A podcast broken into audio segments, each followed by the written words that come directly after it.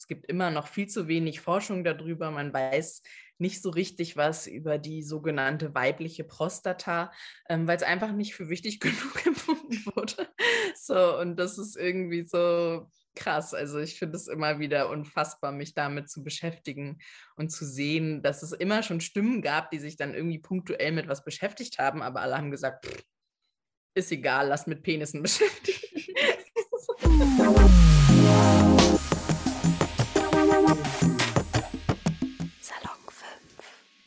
zusammen, ich bin Nasra und ich spreche die ganze Woche über Sex. Heute habe ich Madita Oelming als Gast. Sie ist Pornowissenschaftlerin und sexpositive Feministin und spricht heute mit mir über Mythen rund um den weiblichen Orgasmus und über gleichberechtigten Sex. Möchtest du dich vorstellen? Hallo, Du hast eigentlich schon alles gesagt, was wichtig ist, würde ich sagen. du erreichst mich hier gerade in Göttingen. Ich habe mich gerade selbstständig gemacht und äh, versuche mich jetzt rund um das Thema Porno, Sexualität, sexuelle Bildung in verschiedensten Kontexten zu bewegen. Also freue ich mich auf unser Gespräch. Ähm, Madita, wie kommt man eigentlich dazu, Pornowissenschaftlerin zu werden? Ähm, das war tatsächlich ein Zufall. Ich würde eigentlich immer gerne eine Geschichte erzählen davon, wie ich so schlau war zu erkennen, dass das eine klaffende Lücke ist. Aber so war es nicht, sondern tatsächlich eigentlich eher ein lustiger Zufall, denn ich habe ähm, gegen Ende meines Studiums in der Amerikanistik habe ich eine Masterarbeit über Moby Dick in der visuellen Kunst geschrieben und habe sehr viel auf Google Bildersuche Seite 300 Zeit verbracht und ähm, ich bin immer wieder über pornografische Inhalte gestoßen, wenn ich nach Moby Dick gegoogelt habe und ich dachte halt, haha, Wortwitz Witz, dick heißt Schwanz, Penis. Äh, darüber wird es nicht hinausgehen. Und dann habe ich aber ein Video gesehen, wo so eine nackte Pornodarstellerin in, in der Vorschau zu sehen war, die dieses Buch Moby Dick wirklich in der Hand hatte. Und da dachte ich so, why? also wieso, wie kommt man auf die Idee, das irgendwie zu integrieren? Was passiert jetzt damit? Und dann habe ich draufgeklickt und das war für mich das erste Mal, dass ich so in meinem wissenschaftlichen Arbeitsmodus ein Porno angeguckt habe. Also ich habe schon immer Pornos geguckt, aber halt sozusagen mit der anderen Gehirnhälfte so zur Unterhaltung und Erregung und nicht in so einem Analysemodus. Und das war ein krasses Aha-Erlebnis für mich, weil ich auf einmal dachte, warum ist das da? Wer, also das war so lustig irgendwie. Und ich dachte, wieso gibt's Humor in einem Porno? Was bringt uns das? Wie hilft das der Erregung? Und wovon gehen die aus, wer irgendwie das Zielpublikum ist? Weil das findet man ja auch nur witzig, wenn man das irgendwie weiß. Wenn man weiß, es ist so ein amerikanischer Literaturklassiker und dann findet man es witzig, wenn das so mit Porno kombiniert wird. Ähm, und da habe ich irgendwie gemerkt, dass alle Fragen, die ich sonst so an Medientexte stelle, ich eben auch an Pornos stellen kann. Und das hat mich total fasziniert. Und dann habe ich quasi angefangen zu suchen, was gibt es dazu, habe festgestellt, das ist schon ein Forschungsfeld, zwar ein kleines und insbesondere in Deutschland fast unsichtbar in den Geisteswissenschaften. Aber es gibt ganz tolle Texte dazu und man konnte halt noch so viel beitragen, weil Wissenschaft ist ja ganz oft so Wiedercoin. und das hat mir so einen Spaß gemacht, dass es mich irgendwie nicht mehr losgelassen hat. Also ich habe dann eine Masterarbeit über Moby Dick Pornos geschrieben und ähm, war seitdem, also es ist jetzt fast sieben Jahre her und seitdem bin ich nie wieder weggekommen von dem Thema. Krass. Was machst du denn jetzt so selbstständig? Ich bin gerade in einer totalen Umorientierungsphase, deswegen, also ich habe äh, gerade ein äh, Buchdeal abgeschlossen. Ich darf noch nicht so richtig drüber reden, weil ich noch nicht unterschrieben habe, aber ähm, sagen wir mal, nächstes Jahr im Herbst wird es auf jeden Fall ein Buch von mir geben, weil ich einfach gemerkt habe, so, ich habe mich eingeschränkt gefühlt von diesen ganzen Schranken der Uni und hatte das Gefühl, das Thema ist zu relevant und äh, abwesend von der öffentlichen Unterhaltung, als dass ich irgendwie damit so in irgendwelchen Fachzeitschriften und auf irgendwelchen kleinen Konferenzen verdümpeln kann und all meine Energie da rein zu investieren, irgendwelche alten Profs davon zu überzeugen, dass das ein relevantes Thema ist. Ähm, und ich einfach gemerkt habe, mir macht es viel mehr Spaß, zu einer breiten Öffentlichkeit zu sprechen und irgendwie wirklich zu versuchen, was zu verändern, sei es nur in den kleinsten Schritten. Aber so mein aktivistischer Impuls, der wurde halt von der Uni, sagen wir mal, klein gehalten und eingeengt und dem möchte ich jetzt nachgehen. Einerseits in dem Buchprojekt, andererseits bin ich gerade dabei, ein Workshop-Konzept zu planen. Und ähm, gibt auch viele kleine Projekte, wo ich einfach schon seit Jahren gesagt habe, ich kann nicht, ich habe einen Job, ich habe keine Zeit und jetzt ähm, mache ich einfach all die Dinge, die mir Spaß machen und dazu gehört vor allen Dingen das öffentliche Sprechen über Pornos, um dieses elendige Schweigen zu brechen. Das ist ein wirklich wichtiges Thema. Ähm, in deiner Instagram-Bio steht, dass du sexpositive Feministin bist, richtig? Mhm. Was bedeutet das? ja, wie alle Labels ist auch dieses Label nicht ganz einfach. Ich mag es gar nicht so hundertprozentig, muss ich sagen. Ähm, aber ohne jetzt so einen riesigen geschichtlichen Exkurs draus zu machen, aber man kann sagen, so in den 70er, 80er Jahren gab es so eine Spaltung in der feministischen Bewegung, die ja schon immer aus irgendwie vielen Strömungen bestand und bis heute besteht. Und als damals Pornografie sichtbarer wurde, weil die Gesetze gelockert wurden und es legal wurden, gab es quasi so, ich sag mal, eigentlich waren alle Feministinnen unzufrieden mit Pornos, weil die einfach seit Jahrzehnten von Männern für Männer produziert wurden. Aber der eine Teil hat gesagt, deswegen müssen wir Pornos verbieten. Die sind immer Gewalt, die sind in sich frauenfeindlich und schlecht. Und der andere mhm. Teil hat gesagt, nee, es ist einfach eine männerdominierte Industrie. Wir müssen uns damit einschreiben, wir müssen eigene Pornos machen und Porno ist in sich nichts Negatives. Und das ist sozusagen die Geburtsstunde dieses sexpositiven Feminismus, der seitdem irgendwie eine Strömung beschreibt, die eben weder Sexarbeit noch Pornografie in sich ablehnt und damit eben auch bestimmte sexuelle Praktiken ähm, und das ist mir einfach wichtig, mich da zu positionieren, dass ich mich in dieser Strömung und in diesem Teil der Bewegung sehe. Deswegen benutze ich dieses Label auch für mich, obwohl es auch so seine Grenzen hat wie jedes Label. Mhm. Was läuft denn an so klassischen Mainstream-Pornos gut und was schlecht? Mhm. Also was gut an ihnen läuft, ist, dass sie irgendwie so ein Ort sind, wo alle möglichen Fantasien ausgelebt werden können und wo alles irgendwie existiert. Also alle Menschen können ihr Porno zu Hause finden, sage ich immer. und das ist irgendwie was Schönes und ein sehr freier Raum, in dem fast alles erstmal erlaubt ist, außer eben die Dinge, die wir als illegal einstufen würden. Aber solange zwei erwachsene Menschen einvernehmlich entscheiden, etwas zu tun und das einvernehmlich zu veröffentlichen, ist dem eigentlich nicht wirklich eine Grenze gesetzt. Und das kann erstens für die Menschen, die das vor der Kamera tun, aber auch für die Menschen, die es hinterm Bildschirm verfolgen, einfach sehr befreiend sein und kann auch ein Ort sein, um sich Inspiration zu holen oder um auch zu merken, Gott, das ist gar nichts für mich, das möchte ich niemals ausprobieren.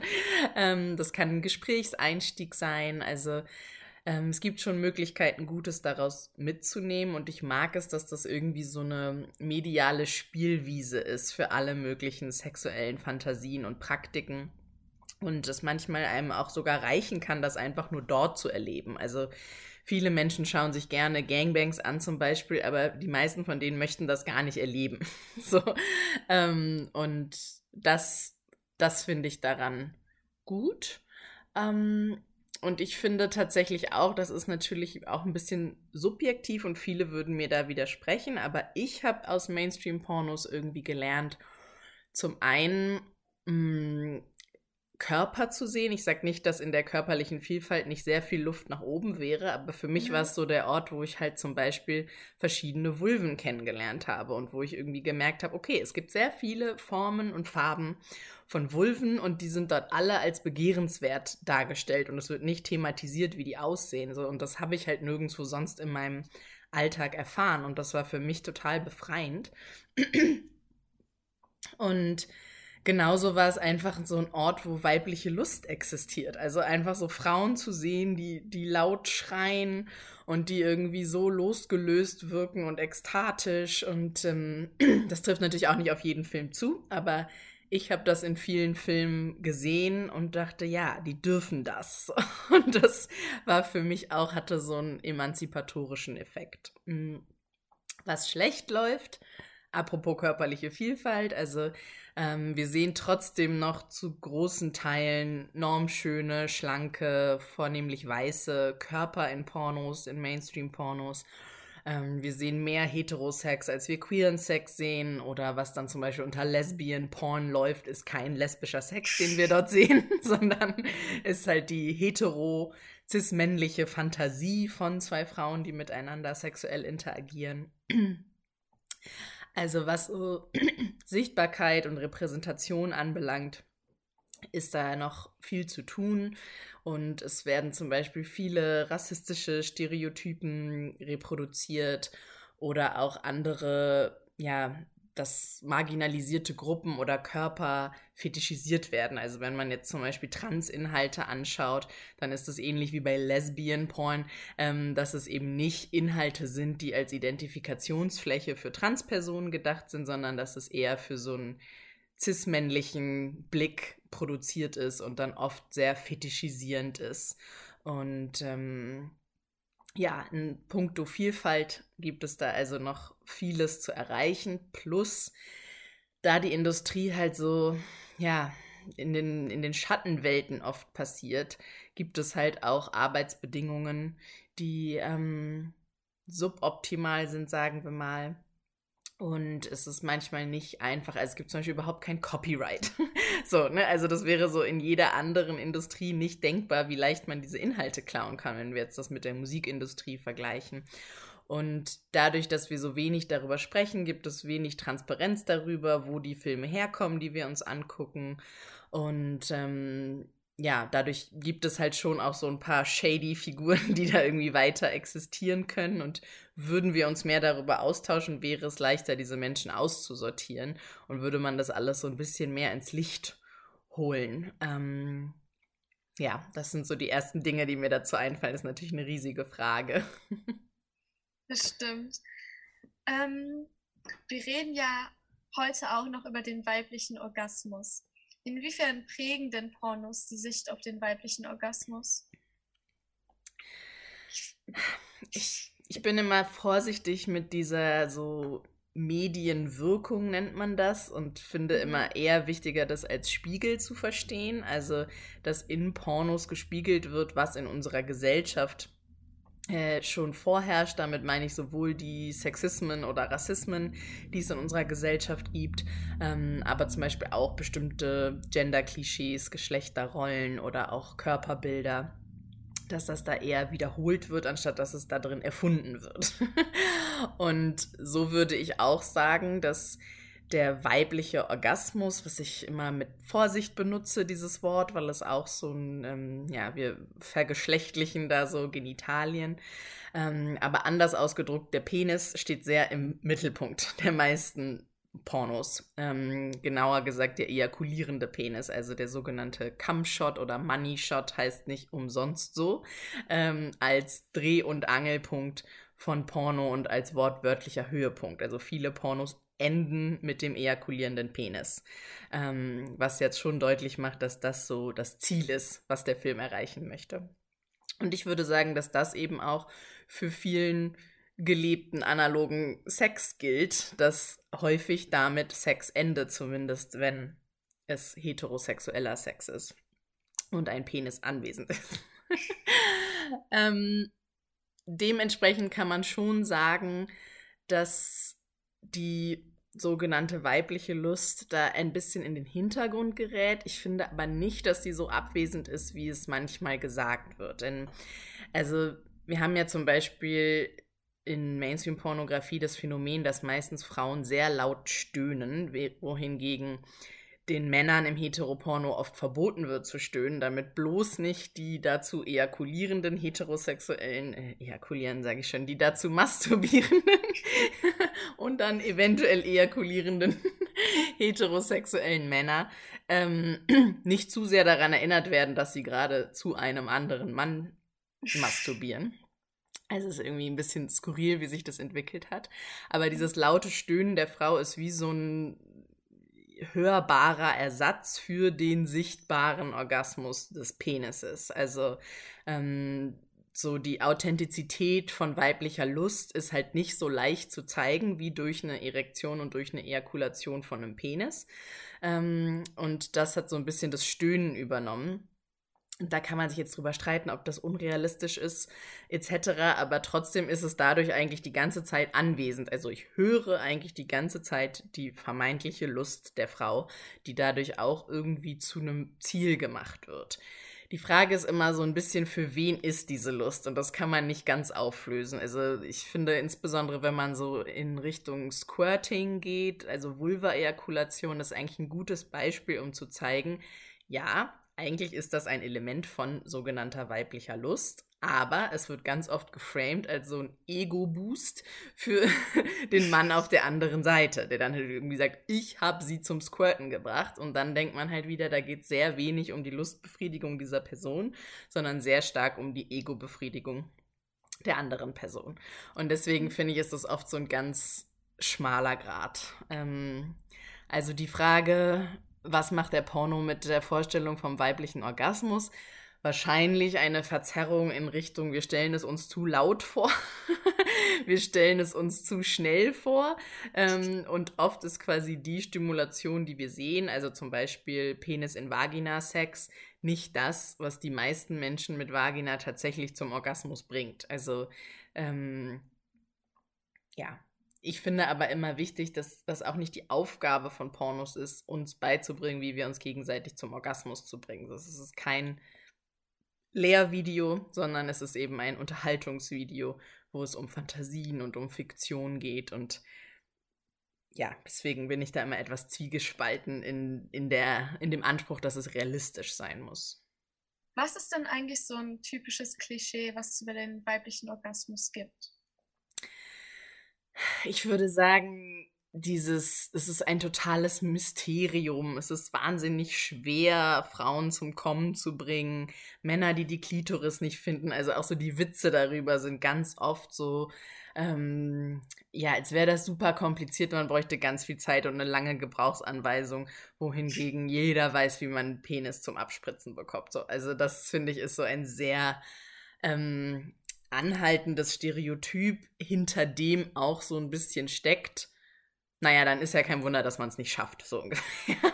also das ist auch eine Art und Weise, es weniger wichtig oder weniger selbstverständlich zu machen als den Orgasmus vom Penis. So und deswegen finde ich das auch ein sehr problematisches Klischee tatsächlich, denn es ist auch nicht Rocket Science. Man muss sich halt nur mal ein bisschen damit beschäftigen. So. Und äh, anstatt sich damit auseinanderzusetzen, dass uns vielleicht sehr viel Wissen fehlt über unsere eigenen und andere Körper, ist es dann eben einfacher zu sagen, kein Mensch versteht, wie diese Körper funktionieren und es ist alles wahnsinnig komplex und ähm, ja, dann auch so was Geheimnisvolles, was da manchmal drumherum gesponnen wird. Das ist so eine der ersten Dinge, die mir einfällt und dass ganz häufig, wenn Frauen Schwierigkeiten haben, zum Orgasmus zu kommen, sie immer erst bei sich irgendwie den Fehler suchen. Also diese Idee von, was stimmt mit mir nicht, wieso funktioniere ich nicht richtig. Ähm, also ja, das ist irgendwie auch so eine Idee von, ein Frauenkörper muss das leisten können, anstatt von, wenn wir jetzt im heterosexuellen Kontext bleiben, äh, ein Partner sollte in der Lage sein, jemanden zu befriedigen. So, ähm, ja, aber auch das, großes Thema. das stimmt, das stimmt. Ähm, übrigens, kurzer Anhang für alle, die jetzt zuhören und auch vielleicht für dich wenn ich über den weiblichen Orgasmus rede, ist es halt natürlich ein bisschen schwierig, wie du gesagt hast, weil es halt eben gegendert ist.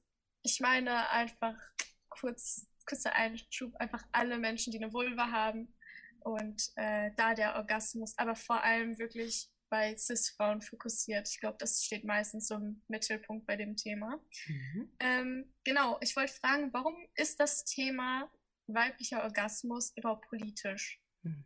Oder feministisch. Ja. Naja, also Feminismus bedeutet für mich und auch die politische Arbeit um Feminismus, dass man das Ziel der Gleichberechtigung hat. Und im Moment haben wir keine Gleichberechtigung der Orgasmen. ähm, es gibt auch die sogenannte Orgasm Gap, äh, so ein bisschen analog zur Gender Pay Gap, also quasi die Lücke, ähm, wo man sehr gut sehen kann, dass insbesondere in heterosexuellen Begegnungen ähm, Männer viel häufiger zum Orgasmus kommen als Frauen. Ähm, und das ist keine Gerechtigkeit. Damit möchte ich um Gottes Willen nicht sagen, dass wir an der Zahl der Orgasmen Gerechtigkeit ablesen können. Aber dahinter stecken ja viel größere Themen. Also mhm. die Tatsache, dass wir meistens früh in der Lage sind, zum Beispiel einen Penis zu zeichnen und auch die verschiedenen Elemente, Penis, Hoden, Eichel zu benennen. Aber ganz viele Menschen es schwerfällt, eine Vulva zu zeichnen oder die verschiedenen Elemente zu benennen oder wir zum Beispiel ständig die Vulva als Vagina bezeichnen, obwohl die Vagina der innenliegende Schlauch ist und wir eben ganz lange dieses ganze Genital darauf reduziert haben, was auch ein bisschen bedeutet, dass eben so auf äh, Geburt und Penetrationsfähigkeit zu reduzieren. Also auch in der Sprache ist das schon so eine Ungerechtigkeit drin. Vagina äh, bedeutet Scheide. Das ist das, wo ich das Schwert reinschiebe und was kein Mensch braucht, wenn man kein Schwert reinschiebt. also ähm, in der Sprache steckt auch so viel ähm, Diskriminierung und so viel ja, kultureller Ballast, der da dran haftet, wie wir über Sex und Geschlechter und Genitalien nachdenken. Und ähm, weibliche Lust wurde sehr systematisch über Jahrhunderte lang unterdrückt. Also ähm, die Idee, dass das nicht existieren darf. die, es gab die Diagnose der Hysterie zum Beispiel, also Frauen, die irgendwie starkes Lustempfinden hatten, wurden in irgendeiner Art und Weise als krank ähm, bezeichnet. Es gab auch im sogenannten, der sogenannten westlichen Welt äh, noch bis ins 20. Jahrhundert hinein Klitorisentfernungen, um Frauen eben diese Lust zu nehmen, die ständig irgendwie entweder als inexistent oder als bedrohlich oder als krankhaft gerahmt wurde. Und ähm, all das zu ändern, ist für mich politische und feministische Arbeit. Und ähm, das steckt alles da drin.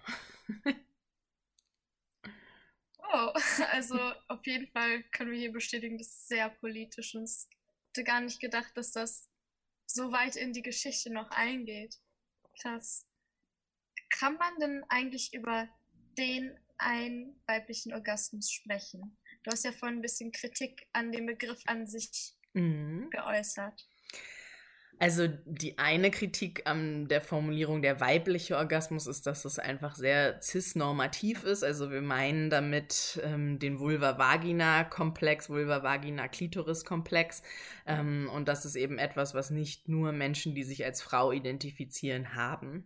Mhm. Und das Wort weiblich ist für mich eh auf so ganz viele Arten und Weisen aufgeladen. Also es ist so ähm, weiblich, feminin, da sind so viele Annahmen, die da mit drin stecken, dass ich immer so ein bisschen zucke tatsächlich, wenn ich dieses Wort höre.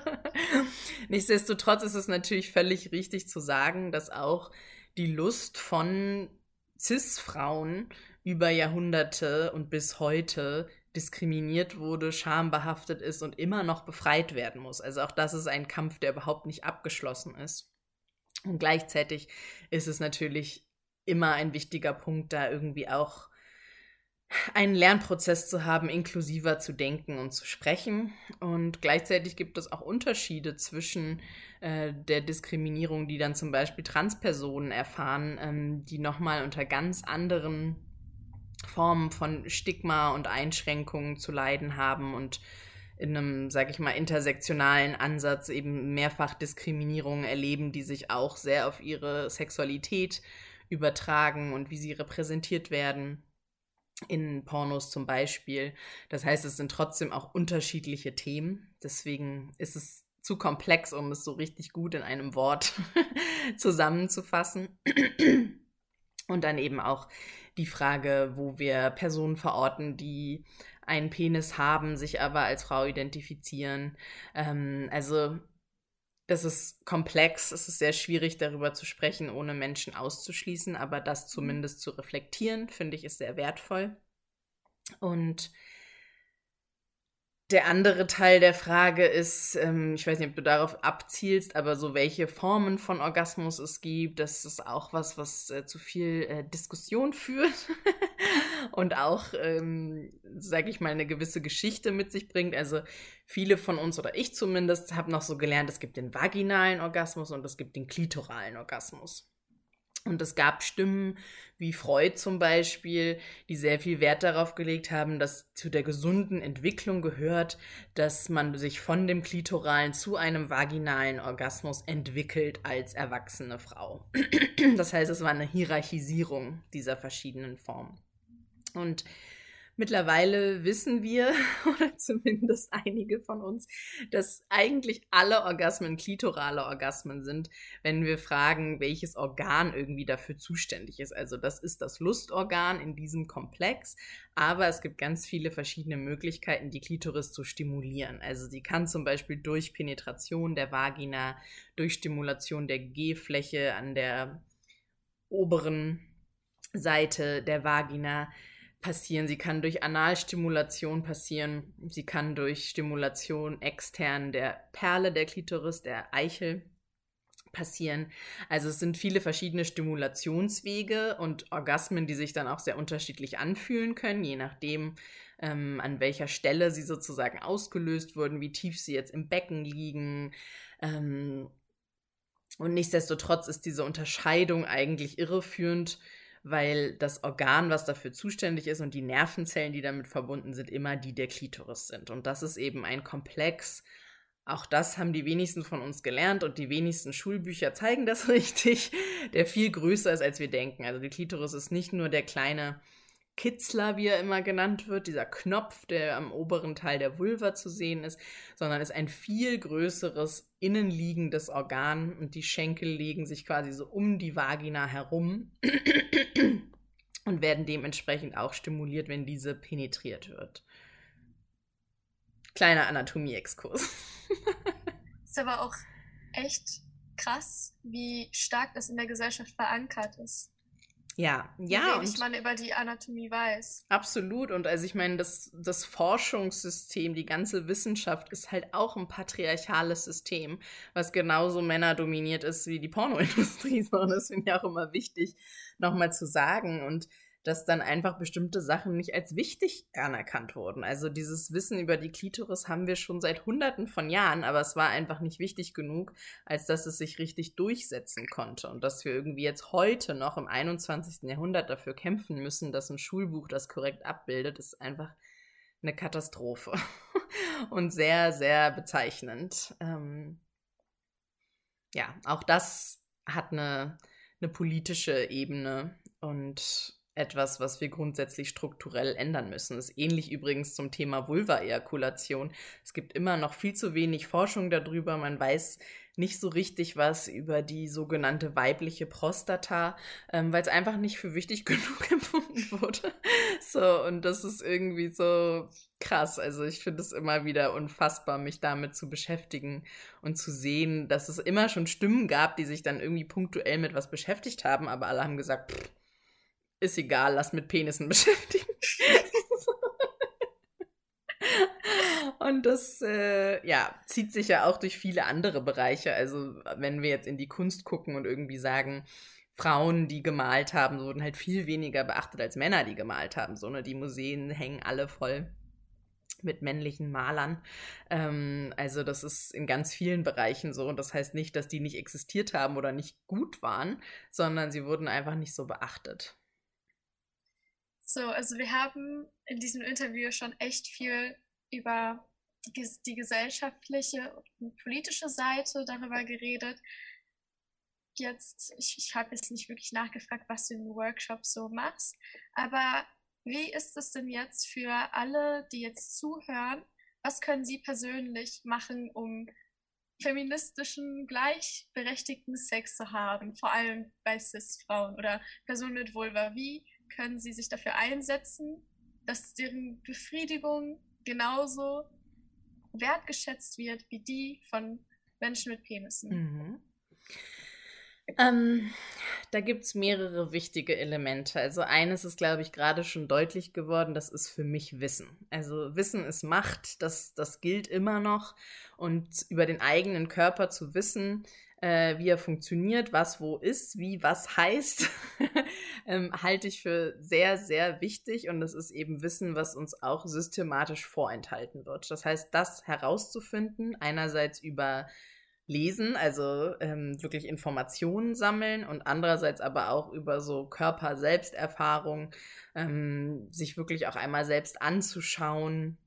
Das wird immer ein bisschen als so 80er Jahre Taschenspiegel, Spekulum, Feminismus belächelt, aber es ist so wichtig. Also auch einfach zu wissen, wie sehe ich aus, so meine eigene Vulva erkennen zu können, wenn ich sie auf einem Foto sehen würde. So, ähm, das ist ja auch Teil von mir und sich davon eben nicht so, sich nicht so dissoziieren mit diesem äh, Teil von uns, sondern sich damit zu verbinden und identifizieren, ähm, halte ich einfach für sehr wichtig und wir ja auch ständig kulturell lernen, dass das irgendwie hässlich ist, dass wir irgendwie stinken, dass Menstruation eklig ist. Also da sind so viele negative werten, wertende Besetzungen von Vulven ähm, und auch so viel Unsichtbarkeit, dass alles, was dagegen anwirkt, auf jeden Fall sehr wertvoll ist. Ob man das mit sich alleine macht oder ob man irgendwie in Vulva-Watching-Seminar gehen möchte, ob man sich feministische Kunst rund um Vulven anguckt. Ähm, das macht alles was mit einem, um das anders zu, zu normalisieren, für sich ein Gefühl zu bekommen. Und zu der ja, Selbsterkundung gehört für mich eben auch die Masturbation als absolutes Schlüsselelement für eine gesunde, gelingende und auch gleichberechtigte Sexualität, weil das einfach bedeutet, dass ich für mich rausfinden kann, ohne die Erwartungshaltung irgendeiner Person, was sich gut anfühlt. So. Und darum soll es eigentlich gehen, dass es sich gut anfühlt. Ähm, zu merken, wie wichtig ist mir Penetration, wenn ich alleine bin? Wo stimuliere ich mich gerne? Was brauche ich irgendwie, damit ich mich gut fühle? Ähm, einfach zu gucken, worauf habe ich Lust auszuprobieren. Dazu kann für mich eben auch Pornos gucken gehören äh, zu schauen, worauf springe ich an, worauf reagiert mein Körper. Vielleicht irritiert mich das auch. Manchmal reagiert auch mein Körper, mein Kopf reagiert nicht so. Ne? Also ähm, da einfach so rumzuprobieren für sich selbst, ohne zu denken, wie sehe ich dabei aus? Was denkt die andere Person über mich? Was möchte die andere Person? So, das sind dann halt alles Dinge, die automatisch dazukommen, sobald eine andere Person dabei ist. Und wenn eine andere Person dabei ist, ist für mich Dreh- und Angelpunkt, von gesundem, gleichberechtigten Sex Kommunikation. Also miteinander sprechen über Wünsche, über Grenzen. Natürlich ist Einvernehmlichkeit essentiell, ähm, aber ich spreche sehr ungern von einvernehmlichem Sex, weil wenn Sex nicht einvernehmlich ist, ist es Gewalt. Ähm, aber natürlich ist das ein Teil von Kommunikation, dass man immer wieder Consent herstellen kann. Und das müssen wir unbedingt normalisieren, dass das zu Sex dazugehört und auch nicht die Stimmung ruiniert oder irgendwie sowas. Also es kann so unfassbar heiß sein, wenn jemand einfach fragt, kann ich das machen? Fühlt sich das gut an? Wo soll ich dich anfassen? Worauf hast du Lust? So, das sind ähm, eigentlich ganz einfache Fragen, die ähm, zu sehr viel schöneren, entspannteren Erlebnissen führen können. Und ja, das alles ist für mich gleichberechtigter feministischer Sex bedeutet selbstbestimmter Sex auf Augenhöhe und wie das dann ausgefüllt wird, also welche Praktiken etc., das ist absolut individuell und das finde ich auch wirklich wichtig zu sagen, weil doch öfter, ähm, auch wenn es um Pornos geht oder so, dass man dann sagt, ja, da sieht man Blowjobs und Blowjobs sind total antifeministisch. und das ist einfach Quatsch. So. Also es gibt keine Praktik, die in sich antifeministisch ist. Weder ein Blowjob noch Analsex noch Gangbangs noch irgendwas. Also man kann jede Art von Sex auch feministisch gleichberechtigt und selbstbestimmt praktizieren. Ähm, nur das sind eben die wichtigen Elemente daran. Und das, das finde ich sehr wichtig, dass sich Menschen nicht bestimmte Dinge verbieten, weil sie denken, das wäre nicht feministisch insbesondere alles, was irgendwie mit BDSM zu tun hat, also so ein Spiel mit mit Dominanz und Unterwerfung. Da wird sehr oft verwechselt die Machtverhältnisse in einer sexuellen Situation mit den Machtverhältnissen im Alltag. Also ich kann gleichberechtigt sein im Alltag und trotzdem mich in der sexuellen Situation jemandem im Spiel unterwerfen. Und das kann eine ganz kann sehr feministisch praktiziert werden, insbesondere weil es eine sexuelle Spielart ist, die unfassbar viel Kommunikation bedarf und die sehr viele Möglichkeiten hat von, sag ich mal, schnöder Vaginalpenetration ähm, abzusehen und auf andere Art und Weise Lust zu schenken und zu empfangen. Und ähm, ja, das finde ich wird sehr zu Unrecht verteufelt immer noch in sehr vielen Kreisen. Ja. Oh, richtiger Voice Crack jetzt. ja.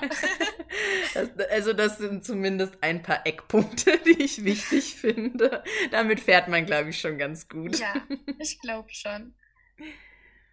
Ja, ich glaube, das ist sogar total ein guter Abschluss. Mhm. Ich würde mich auf jeden Fall bedanken für die ganzen Informationen rund um feministischer Sex, Orgasmus und everything. Es ist ein sehr schönes Gespräch gewesen. Danke gleichfalls. Ähm, fand ich auch. Und äh, vielen Dank für die Einladung. Sehr, sehr gerne. ähm, wollen wir eben dein Instagram verlinken? Wie heißt du denn da? Ähm, ich heiße da ganz kreativ at Madita Oeming. Folgt dir auf jeden Fall, falls ihr mehr Sex-Positive Stuff sehen wollt.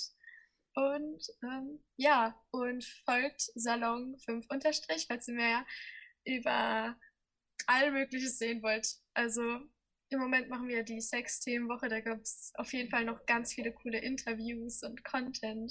Schaut auf jeden Fall rein. Ja, that's it. Bye Danke bye. dir.